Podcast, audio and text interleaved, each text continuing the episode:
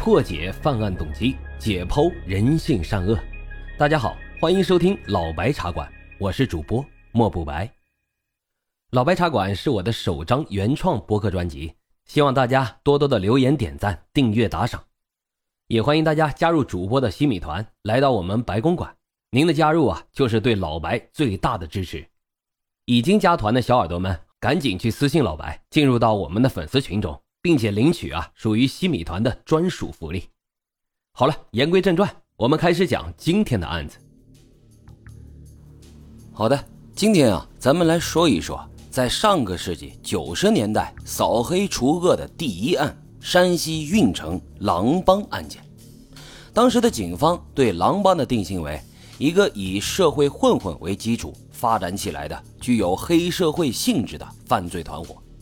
狼帮的主要成员呢为两牢释放人员和地方的一些流氓无赖。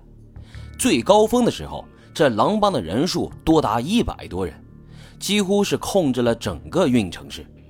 他们成群结队的夜晚行动，拿着各种行凶的工具，抢夺赌杀，几乎是无恶不作。可以说，在当时是十分的嚣张和猖狂。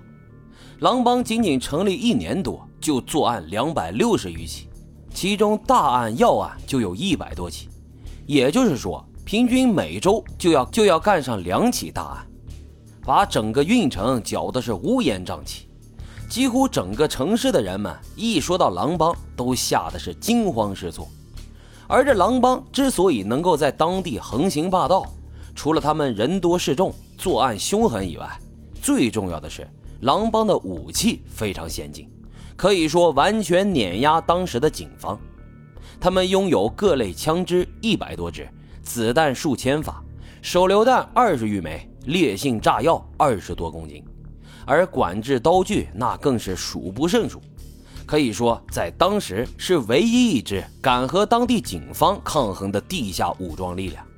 而更加嚣张的是，他们竟然肆无忌惮地公然在大街上持枪游行。也被老百姓们称为“黑帮阅兵”，拥护者更是多达数千人，嚣张气焰完全是不可一世啊！那么这狼帮究竟是如何发展起来的？他们又做了哪些大案要案呢？最后又是如何被剿灭的？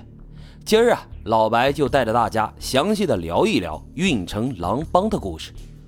说起这运城狼帮，那就必须要从他们的创始人帮主张永强说起。这张永强出生于上个世纪五六十年代，从小呢就是一个心狠手辣的主，打架斗殴、小偷小摸那都是常有的事儿。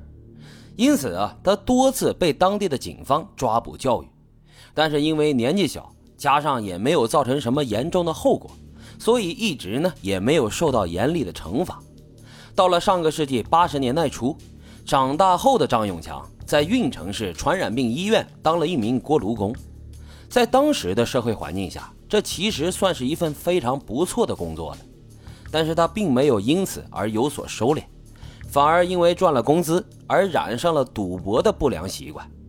后来呢，为了谋取赌资，开始偷盗医院的物品，甚至在大街上就明目张胆地抢劫钱财。如果对方要是不给，上去就是一顿胖揍。他扬言呀，如果敢报警，等到我出来之后，我一定会报复你。以至于很多被抢的人只能自认倒霉，没有一个人敢报警。久而久之，这张永强就成了当地首屈一指的流氓恶棍，无人敢惹。后来，这张永强在一次打架的过程当中，认识了王庄的小混混曲红格和二杆子。正所谓不打不相识，这仨人在之后的交往中关系越来越近，成了非常铁的三人流氓小团伙。后来呢，这三人还效仿了桃园三结义，结为了异姓兄弟。在此之后，这三个人的流氓团伙多次作案，逐渐在运城市的黑道上就有了一点小的名气。之后，他们又与其他乡镇的鲁立明、陈国福等二十三名流氓恶棍拜了把子。结为了异姓兄弟，这张永强也因为打架凶狠，逐渐就成了这些小混混当中的老大。为了将运城的所有小混混集结在一起，称霸整个运城，这伙小混混在一起就成立了狼帮。这有帮会啊，自然就得要帮主。张永强呢，自然而然的就被推举成了帮主。运城赵村老奸巨猾的姚长红成了帮派的军师。他们还效仿黑帮电影那样，给每一个小头目都划分了势力范围，同时他们还制定了严格的帮派帮规。而更邪恶的是，这一群小混混对狼帮的未来发展做出了巨大的规划。